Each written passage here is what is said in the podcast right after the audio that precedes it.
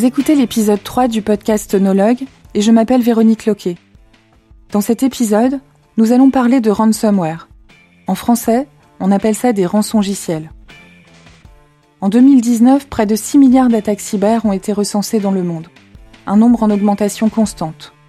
Et particulièrement en 2020, notamment avec le télétravail généralisé qui a rendu vulnérable encore plus d'utilisateurs. Les demandes de rançon se classent au rang numéro 1 des attaques cyber. C'est un fléau. Elles peuvent avoir des conséquences dévastatrices et remettre en cause la pérennité d'une entreprise. Les ransomware sont des programmes malveillants. Ils permettent aux attaquants de prendre le contrôle à distance sur un ordinateur ou sur la totalité du réseau informatique d'une entreprise, par exemple. Quand vous êtes victime d'une telle attaque, on vous demande de payer une rançon pour retrouver l'accès à vos données. Pour en parler, j'ai invité Jérôme 16, spécialiste des crises cyber. Bonjour Jérôme. Bonjour Véronique. Jérôme est celui qu'on appelle lorsqu'on est victime d'une attaque cyber. C'est lui qui va aider à poser un diagnostic, à mettre en place un protocole d'investigation, et c'est encore lui qui va organiser la cellule de crise en mobilisant une équipe d'experts pluridisciplinaires.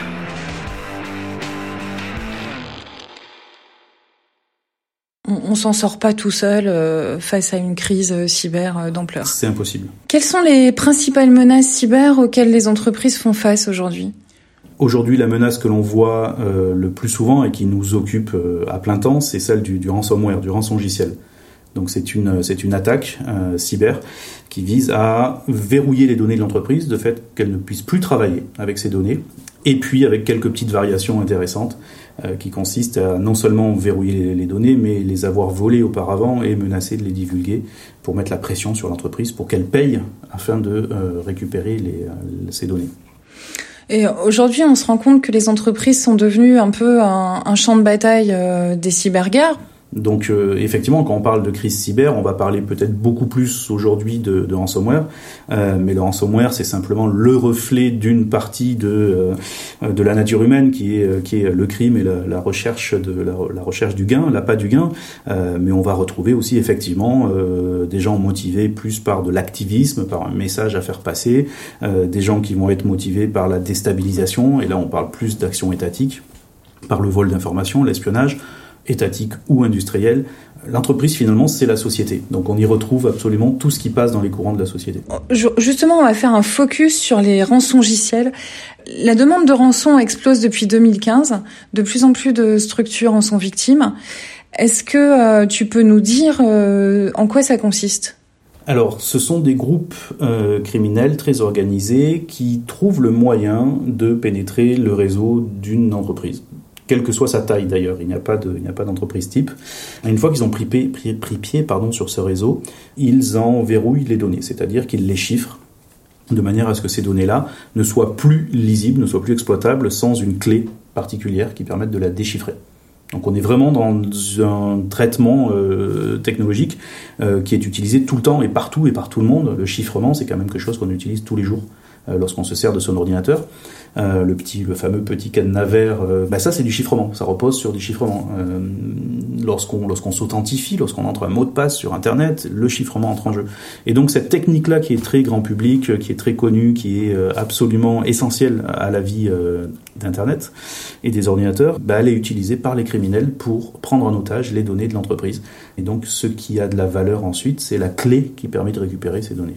Donc concrètement, une entreprise qui est victime, elle arrive, on, imagine un salarié qui arrive dans l'entreprise, le matin, il allume son ordinateur et il a plus accès à ses données, tout est chiffré. Alors il y a, des variantes, mais euh, soit effectivement il ne peut plus euh, allumer même son ordinateur, euh, soit il allume son ordinateur et simplement il ne va pas pouvoir accéder à ses données, il va trouver sur son bureau soit son fond d'écran qui a changé et qui est une demande de rançon, soit il va trouver sur le bureau un, fichier texte lisez-moi.txt et quand il va l'ouvrir pour le lire, le texte va lui expliquer que ces données sont prises en otage et que pour les récupérer, il va falloir payer.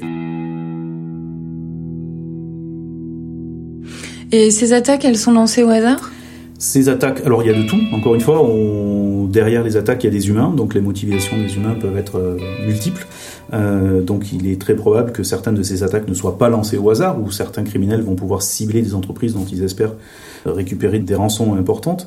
Euh, mais globalement, ce que l'on observe au quotidien, c'est que la technique des, attaquants s'apparente plutôt à remonter une rue la nuit et à essayer toutes les portières de voitures jusqu'à ce qu'il y en ait une qui s'ouvre et quand il y en a une qui s'ouvre, on peut rentrer.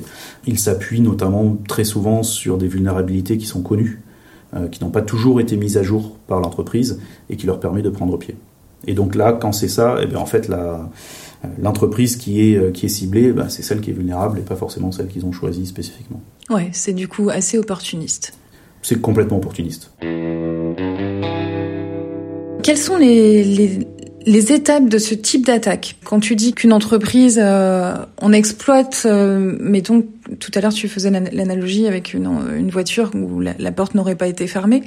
Concrètement, comment ça se passe l'attaque? Alors l'attaque commence avant même de commencer à remonter la rue et essayer d'ouvrir des portières. Euh, l'attaque commence par un, un, attaquant, un groupe criminel qui décide de se lancer dans, dans ce business et qui va devoir donc se procurer des outils. Les outils en question sont des logiciels, évidemment, on ne parle pas d'outils physiques. Et donc, il va essayer soit de développer lui-même, soit d'acheter, soit de louer. Aujourd'hui, il a de la location, des outils qui lui permettront de mener à bien son attaque, c'est-à-dire de déployer ce chiffrement, ce verrouillage des données sur tout un parc euh, informatique. Donc la première étape, c'est vraiment pour un criminel d'obtenir les outils. Ensuite, la deuxième étape, et là euh, c'est ce qu'on vient de voir, va consister à essayer de trouver des entreprises vulnérables. Donc pour ça, il y a différents moyens de chercher des entreprises qui exposent sur Internet des portes d'entrée mal, euh, protégées. Euh, lorsque cette porte d'entrée mal protégée est euh, découverte, l'attaquant va pouvoir exploiter cette faiblesse pour entrer sur le réseau de l'entreprise. La plupart du temps, il entre sur le réseau de l'entreprise comme un utilisateur lambda, donc comme un utilisateur autorisé, mais sans droit particulier. Voilà, c'est le travailleur lambda qui arrive le matin et qui ouvre sa session sur son ordinateur. Le pirate va arriver dans les mêmes conditions que, cette personne-là. À partir de là, le rôle du pirate va être de chercher à élever ses privilèges, c'est-à-dire à devenir un peu plus quelqu'un que l'utilisateur lambda. Alors ça c'est arrivé une fois que euh, le salarié, par exemple, a ouvert une pièce jointe dans un email piégé, par exemple. Pas forcément. Euh, quand je parlais d'exploiter une vulnérabilité, euh, l'attaquant peut se retrouver dans cette position-là sans avoir été en contact avec aucun des salariés de l'entreprise. Il n'y a même plus besoin. Il y a même plus besoin. Du con qui clique. Exactement. Il n'y a même plus besoin du con qui clique. Tout à fait.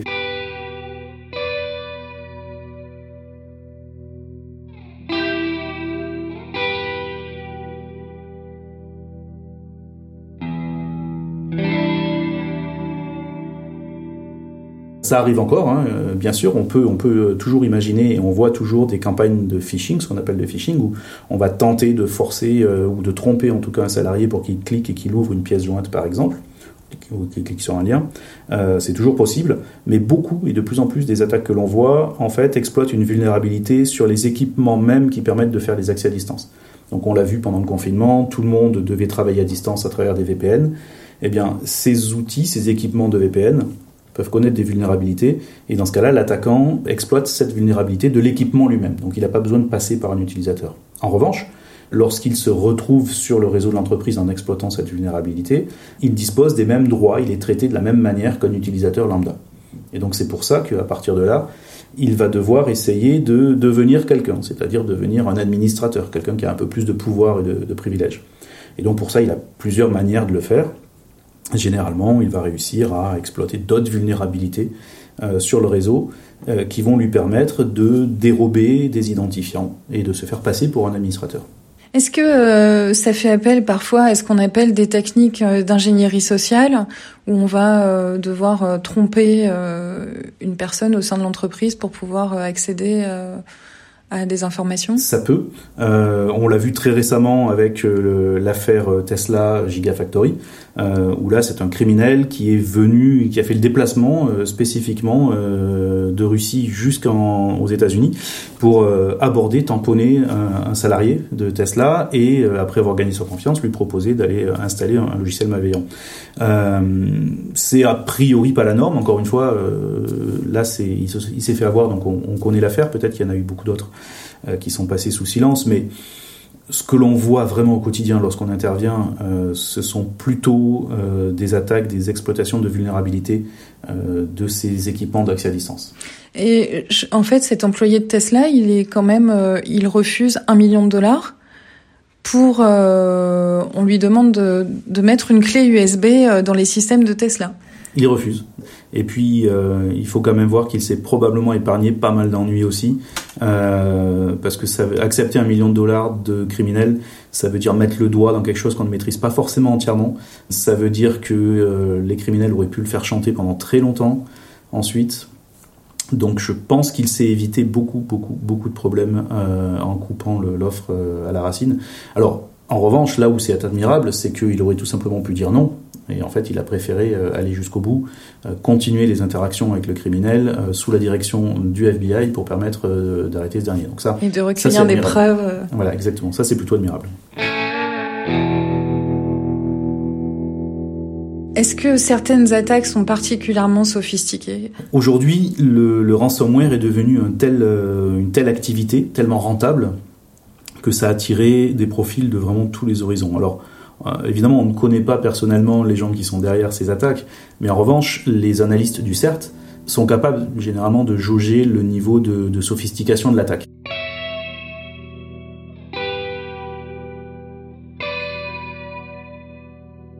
Jérôme évoque le CERT, le Computer Emergency Response Team. Derrière cet acronyme né à l'université Carnegie Mellon aux États-Unis se cachent des experts opérationnels. Le CERT est un centre d'alerte et d'assistance qui coordonne, analyse et répond aux attaques informatiques. Pour résumer, ce sont des cyberpompiers, des hommes et des femmes, pas des machines. Des centaines de CERT existent sur la planète, étatiques, universitaires ou d'entreprises.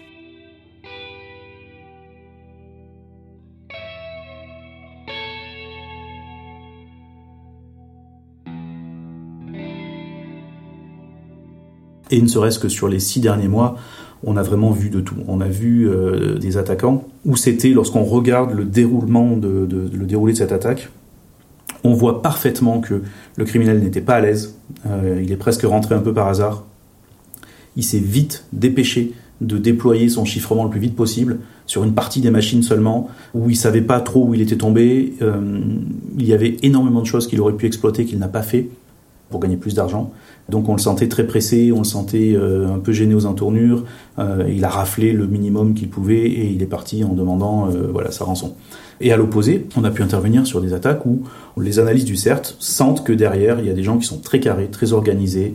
Parce qu'il arrive, il arrive régulièrement que les analystes sont capables de retrouver les outils de l'attaquant. Et donc ils le voient, ils peuvent voir ses petites manies, ils peuvent voir le nom que l'attaquant a donné à ses petits euh, répertoires où il a classé ses outils, etc. La manière dont il a nommé les outils. Tout ça, ça donne une indication finalement de la personne qui est derrière. Et donc il y a vraiment les, deux extrêmes euh, et tout ce qu'il y a au milieu évidemment entre euh, l'opportuniste complet qui est presque étonné d'être là où il est et qui euh, rafle avec tout ce qu'il peut très rapidement et euh, l'équipe très organisée derrière qui elle va beaucoup plus loin et surtout prend son temps. Ce qui va peut-être différencier aussi euh, l'amateur ou en tout cas le groupe moins sophistiqué des professionnels c'est que le professionnel va vraiment prendre son temps. Le temps de s'orienter le temps de savoir où il est tombé le temps de jeter un œil à toutes les données qui sont à sa disposition euh, pour prendre un peu le feeling de l'entreprise combien d'argent elle manipule quels sont le montant de ses, de ses virements etc quelles sont ses factures, euh, voilà, pour pouvoir euh, taper là où ça fait mal.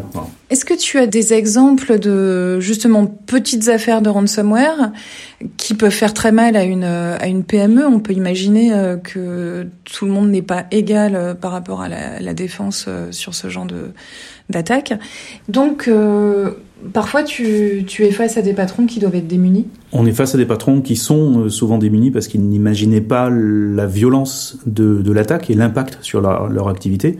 Euh, mais parfois, c'est presque euh, on, frôle la mort de l'entreprise. Et, je me souviens de ce, de ce chef d'entreprise euh, qui a été, dont l'entreprise a été sauvée tout simplement parce que euh, il leur restait un vieux système, un vieil ordinateur qui contenait l'essentiel de leurs de leurs données de, de, gestion et les données qui font vivre l'entreprise. Et, et celui-là n'a pas été touché par l'attaque, alors qu'ils étaient censés le remplacer dans quelques semaines. et ce patron m'a dit On n'imagine pas la violence de l'attaque et on n'imagine pas que le vendredi soir, on ferme la porte de son bureau et le lundi matin, on peut arriver et 60 ans d'entreprise n'existe plus à cause d'une attaque informatique. Et, ce patron a eu une réflexion intéressante. Il a dit on va peut-être reconsidérer nos choix technologiques. Il y a aussi un biais de sélection qui est que quand euh, une entreprise qui est frappée par un ransomware et à qui on va demander une rançon de quelques milliers d'euros seulement, cette entreprise, nous, nous ne la verrons pas. Parce qu'elle ne va pas faire appel à nous, puisque le simple fait simplement de, déclencher une réponse à un incident coûtera beaucoup plus cher que les quelques milliers d'euros de, rançon. Donc toutes ces entreprises-là ne sont pas sur notre radar, mais elles existent. Mais elles payent Souvent elles payent, oui. Souvent elles payent. Parce qu'en fait, c'est le, le truc, c'est de se dire, euh, j'arrête mon activité ou alors je paye. Oui, et puis j'arrête mon activité pendant combien de temps? Euh, Dans certains cas, euh, j'ai été sollicité, on n'a pas travaillé, mais j'ai été sollicité, notamment sur une entreprise qui avait absolument tout perdu, qui n'avait pas de backup, et donc pour qui c'était repartir de la feuille blanche? Donc plus de coordonnées clients, euh, plus rien en termes de comptabilité, euh, en termes de, de, travaux, de dossiers de clients, euh, de choses en cours. voilà, c'est la feuille blanche. Bon, ben là, si, si la, la, valeur de l'entreprise est en jeu, oui, l'entreprise paye, bien sûr. Oui, la tentation est forte. Les cibles les plus touchées quand on est sur des, des grandes attaques, quelles sont-elles? C'est-à-dire, est-ce que c'est plus euh, la recherche? Est-ce qu'on veut des données sensibles pour euh, essayer de gagner euh? C'est totalement opportuniste et c'est vraiment dans tous les domaines. Il y a un graphique qui a été publié récemment qui montre la typologie, la répartition, la répartition des victimes par typologie, par industrie du groupe Netwalker, qui est l'un des grands groupes actuels de, de ransomware. et on voit que c'est le gouvernement à différents types d'industries. il y a vraiment de tout.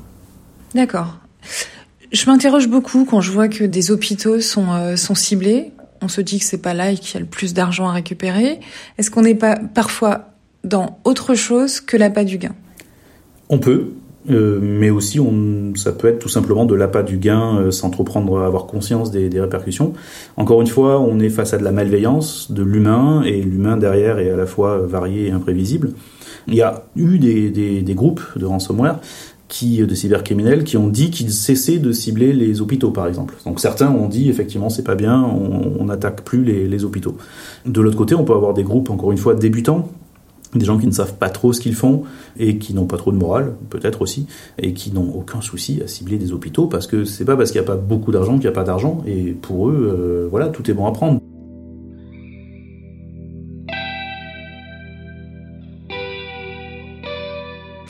Quels peuvent être euh, les montants des rançons? Ça va de euh, quelques milliers d'euros à quelques millions d'euros. On a des exemples? Les exemples qui ont été rendus publics, on a, on a Bouygues Construction, c'était de l'ordre de 10 euh, millions, il me semble. On a vu Garmin aussi, c'était de l'ordre de 10 millions. Voilà, pour les plus hauts montants. Alors il faut savoir aussi que le montant de la rançon, pour la plupart des groupes qui ont bien automatisé leurs opérations, le montant de la rançon peut doubler voire plus, plus l'entreprise attend pour prendre contact et négocier, plus le montant de la rançon peut augmenter. Est-ce que euh, ces entreprises ont, raison de payer pour celles qui cèdent? La décision de payer est quelque chose de très complexe. Euh, c'est presque, c'est presque une décision qui mêle à la fois l'éthique, la légalité, la communication payer une rançon, et c'est exactement les mêmes principes qui sont à l'œuvre euh, dans la piraterie maritime, euh, dans le golfe d'Aden par exemple. Lorsqu'une entreprise paye une rançon, elle marque un but contre son camp finalement, c'est-à-dire qu'elle finance des attaquants qui vont forcément se retourner contre leurs confrères, leurs concurrents, les gens qui sont dans le même écosystème et dans la même économie. Donc payer la rançon, c'est effectivement ne pas rendre service aux autres victimes. Euh, maintenant, si payer la rançon, c'est aussi sauver son entreprise et ses emplois, la question peut se poser.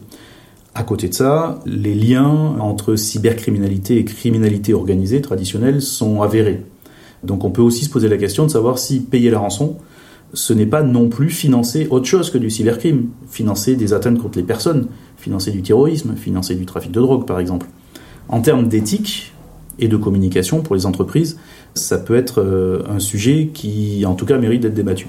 Et puis enfin, il y a une question légale aussi notamment aux États-Unis. Aux États-Unis, le département du Trésor américain, à travers l'OFAC, a établi une liste noire de personnes euh, ou d'entités, ou même des fois de numéros de wallet Bitcoin, où les entreprises américaines sont interdites de verser de l'argent parce que c'est considéré comme euh, du financement du terrorisme. Et donc pour une entreprise, il y a certaines, certains groupes euh, de ransomware qui sont sur cette liste. Et ça, ça n'existe pas en France? C'est pas valable en France? Pas à ma connaissance, mais je ne suis pas juriste. Dans la cité de la peur, on ne peut pas tromper mille fois une personne, mais on peut tromper une fois mille personnes. Est-ce que dans le monde cyber, on peut tromper mille fois la même victime? Je m'explique. Je m'explique. Si on fait une comparaison euh, IRL, in real life, lors de la prise d'otage, soit l'otage est tué, soit il est récupéré via la rançon. Basta, fin de l'histoire. Bah, ça n'exclut pas qu'il peut être enlevé à nouveau euh, six mois plus tard. C'est un peu ça. Parce que dans le monde cyber, donner de l'argent en échange d'un effacement de données, je me demande si c'est pas utopique. Pourquoi un groupe mafieux respectera un contrat euh, avec sa victime alors qu'il peut à nouveau lui extorquer des fonds? On a vu des entreprises euh, se faire euh, attaquer plusieurs fois. Pas forcément par le même attaquant d'ailleurs. Hein.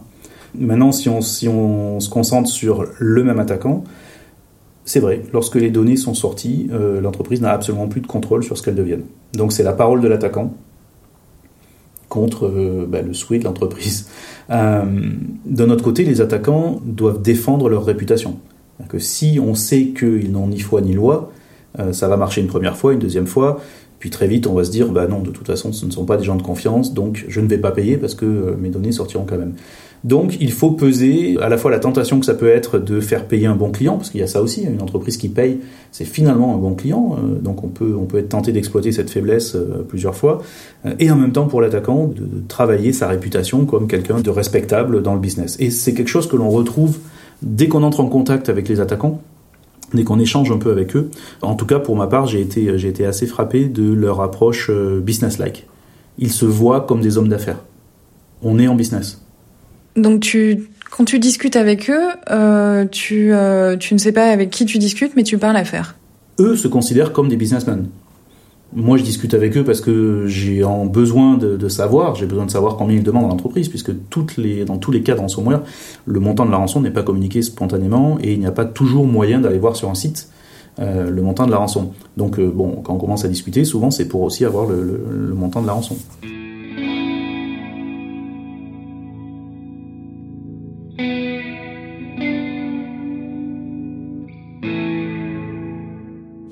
Est-ce que tu as des exemples euh, d'échanges qui t'ont marqué?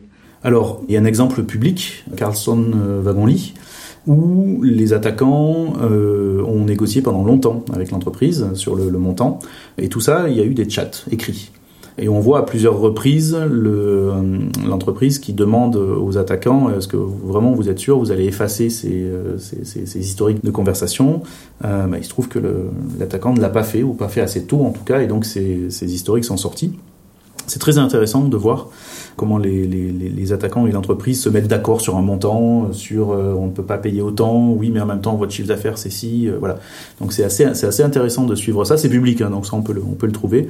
Il me semble avoir vu passer des échanges où l'opérateur qui travaille pour une société spécialisée dans la négociation de rançon, parce que donc c'est devenu ça aussi un business, explique à un attaquant euh, vous êtes le 58e que je traite de votre groupe, donc on est presque collègues maintenant finalement.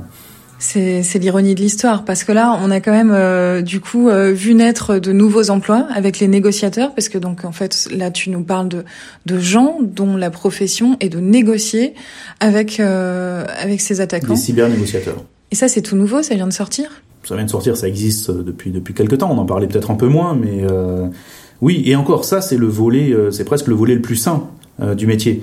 Parce qu'avant ça, on a vu aussi très récemment que certaines sociétés qui se positionnaient sur le business du ransomware, euh, qui promettaient aux entreprises de récupérer leurs données sans payer la rançon, euh, en fait, tout simplement, faisaient payer plus cher aux entreprises. Et donc les entreprises qui acceptaient de payer plus que la rançon le faisaient parce qu'elles ne voulaient pas éthiquement euh, financer du crime organisé. Et en fait, elle payait plus cher et les sociétés en question, évidemment sans le dire à l'entreprise, euh, contactaient directement le, le, les criminels, le groupe criminel, négociaient la clé et payaient finalement une rançon. Waouh Comment, euh, qui sont-ils en fait? Comment ça marche? On ne sait pas. On ne sait pas, il y, a, il, y a, il y a, évidemment des suspicions, mais euh, ça peut être n'importe qui, et ça, on, depuis la, la, nuit des temps du cyber en tout cas, euh, l'attribution est quelque chose de, de, de, très difficile, sinon impossible. Donc euh, sur Internet, personne ne saura que vous êtes un chien, et, et, ça dure toujours. Donc on ne sait pas, évidemment, on a, on a des suppositions, on a des suppositions de zones géographiques, etc. Mais ce qu'on sait en revanche, c'est que ces groupes criminels gagnent tellement d'argent avec les rançons aujourd'hui, à titre d'exemple, le fameux groupe Netwalker dont on parlait tout à l'heure, le FBI a estimé que depuis mars 2020, et nous sommes en août, hein, euh, depuis mars 2020, euh, Netwalker aurait reçu environ 25 millions de dollars de rançon. Donc vous imaginez que quand vous avez un petit business, vous ne payez pas d'impôts. Alors bon, si, il y a peut-être il y a quand même un peu de charge puisque tous ces, tous, ces millions de rançons doivent être blanchis. Hein. Une certaine partie peuvent être réinjectées, réinvesties pour mieux travailler et s'organiser. Et donc ça, on le paye en bitcoin, donc on, va pas forcément le blanchir, mais euh, malgré tout, le but c'est quand même de sortir de l'argent. Et donc il y a des frais de blanchissement, euh, voilà, qui peuvent qui peuvent s'élever à 20-30% euh, en plus parfois. Donc il y a un peu d'impôt quand même. Mais enfin quand même, on, a une opération criminelle, on gagne, euh, voilà, en quelques mois 25 millions. on a de quoi s'organiser. Et c'est exactement ce qu'ils ont fait. Ils ont quand même toujours un coup d'avance. Finalement, on se rend compte euh, où je me trompe. Non, pas forcément. Encore une fois, c'est de l'humain et on est vraiment tombé sur des crétins. On est vraiment tombé euh, sur, sur, sur des groupes qui étaient là vraiment par hasard et euh, qui auraient fait, pu faire beaucoup plus de mal que ce qu'ils ont fait et qui en fait ont laissé des traces partout. Dans certains cas, on a pu récupérer des tas de clés de chiffrement parce que le, le, le, le malfaiteur avait mal fait son boulot. Donc des clés de chiffrement qui vont permettre de récupérer les données. De récupérer les données, d'accord. Pour une entreprise qui, qui, par exemple, qui n'est pas une grande entreprise, qui n'a pas un, un, monsieur cybersécurité euh, dans ses murs, qu'est-ce qui, qu'est-ce qu'il faut faire pour éviter ça? On a de la chance encore aujourd'hui, c'est que euh, dans beaucoup de, dans beaucoup de cas, les attaques auraient pu être évitées avec une bonne hygiène informatique de base déjà aller, par exemple, sur le site de l'ANSI, récupérer le guide d'hygiène de l'ANSI, qui est l'Agence nationale de la sécurité des systèmes d'information, qui euh, qui donne énormément d'excellents conseils. Et même si on n'a pas de monsieur cybersécurité, si on n'y comprend rien, on peut récupérer ce guide et le donner à l'intégrateur qui fait le boulot pour nous, en disant est-ce que les principes qui sont là sont L'informaticien, il y a forcément un informaticien. Est-ce que ces principes-là, combien de ces principes on respecte et combien on ne respecte pas? Bon, ça c'est une réponse un peu de normand parce que bon, il y a tout, et, tout et n'importe quoi. Mais si on rentre dans le détail, ce qui permet aux, euh, aux attaquants de mener à bien leur attaque, euh, c'est dans une première, dans un premier temps, le fait d'avoir volé des identifiants, donc de pouvoir se faire passer pour un utilisateur et de se connecter à la place de cet utilisateur sur un VPN. Ça, on peut le neutraliser en demandant une confirmation. Vous savez, le, fameux, euh, le, fameux double facteur d'authentification où on doit taper un numéro de code qu'on a sur son téléphone. Bon, ben, si le VPN sur lequel on se connecte depuis l'étranger, depuis l'extérieur du système d'information, demande une contre-vérification comme ça, l'attaquant qui a volé le mot de passe ne pourra pas se connecter. Donc déjà ça, ça permet d'éviter un grand nombre de ces attaques. Ensuite, admettons que l'attaquant soit passé à travers ça, lorsqu'il se retrouve sur le réseau, ce qui lui permet de progresser, c'est qu'il voit beaucoup de choses. C'est qu'il est capable d'aller faire de la reconnaissance, du repérage, et qu'il va voir énormément de choses. Parce que le réseau est plat, ce qu'on appelle un réseau à plat. Donc euh, l'attaquant, en étant dans un point du réseau, peut accéder à beaucoup, beaucoup, beaucoup de recoins du réseau. Donc ça aussi, en termes de topologie de ce qu'on appelle la topologie de réseau, euh, un réseau à plat n'est pas une bonne chose. Donc on conseille de, faire en sorte que le réseau soit segmenté, qu'il y ait des, portes coupe-feu entre, entre les différentes zones du, euh, du, réseau. Ces deux approches permettent déjà largement de réduire en tout cas la liberté de manœuvre de l'attaquant. D'abord réduire le, le risque que l'attaquant soit capable de se connecter, et ça c'est vraiment essentiel. Et ensuite, une fois qu'il est à l'intérieur, être capable de réduire sa liberté de manœuvre. Juste ça, ça amène déjà beaucoup. Ensuite, on peut aller beaucoup plus loin, on peut mieux contrôler les identifiants de ces administrateurs, faire en sorte qu'un euh, administrateur ne puisse pas se connecter depuis l'extérieur, par exemple, faire en sorte que pour administrer des équipements euh, sensibles, il faille être sur un autre réseau à part isolé, avec une machine isolée. Voilà. Il y a beaucoup de choses qui peuvent être mises en place, mais déjà le simple fait de demander un deuxième facteur d'authentification pour toutes les connexions externes qui viennent de l'extérieur, et avoir segmenté correctement le réseau en mettant, euh, comme, comme, dans, comme dans les navires finalement, hein, on va découper en zones, chaque zone va être correctement isolée et euh, en cas de problème dans une zone, on peut l'isoler des autres. Ça, c'est déjà, ça aide déjà énormément. Comment réagir quand le mal est fait? Que ce soit une PME ou une grande entreprise, je vais être très pragmatique. Hein. Un, c'est débrancher l'accès à Internet et euh, les, les, les, cartes réseau, ne pas éteindre les machines parce que il faut que les machines soient encore en, fonctionnement pour que l'investigation numérique puisse, puisse avoir lieu dans de bonnes conditions. Mais c'est effectivement couper l'accès à Internet de manière à ce que l'attaquant n'ait plus le contrôle des machines sur lesquelles il est. Et puis contacter son assureur. Parce qu'aujourd'hui, euh, ce que l'on voit, c'est que la cyberassurance est une réalité. Et en tout cas, de mon point de vue, lors des investigations qu'on a pu mener, les assureurs sont au rendez-vous. Il ne faut pas se leurrer, la réponse à incident, c'est vraiment un métier. À moins d'être dans une très très grande entreprise qui dispose d'équipes qui ont été formées pour ça, qui s'entraînent, etc. Pour une petite entreprise, la réponse à incident, c'est un métier, c'est pas le sien, c'est pas celui de ses équipes. Ses équipes, les équipes de la DSI sont là pour faire tourner l'informatique, euh, mais pas pour répondre à des incidents.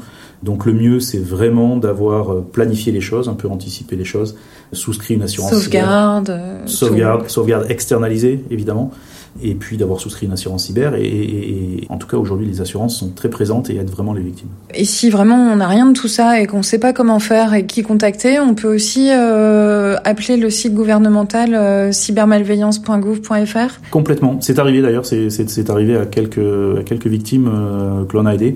En fait, elles, ont, elles, ont, ne savaient pas où aller, n'avaient pas d'assurance cyber. Et le site cybermalveillance.gouv.fr les a orientées vers des prestataires voilà, ou alors sinon, bah, on contacte euh, son service informatique. Alors le service informatique, là aussi, il faut s'assurer peut-être avant que le service informatique soit et les bons réflexes. Donc ça, bah, ça veut dire peut-être déclencher avant des missions d'accompagnement, euh, d'exercice de, crise. Et aujourd'hui, pour moi, un exercice de crise, c'est pas tant tester la capacité du service informatique ou de sécurité informatique, en tout cas de sécurité des systèmes d'information, euh, à réagir et à gérer la crise eux-mêmes. Mais pour les entreprises plus petites, à mon avis, l'objectif doit être plus modeste. C'est avoir les bons premiers réflexes, sauvegarder la scène du crime, euh, se mettre en protection et savoir appeler des experts qui viendront aider.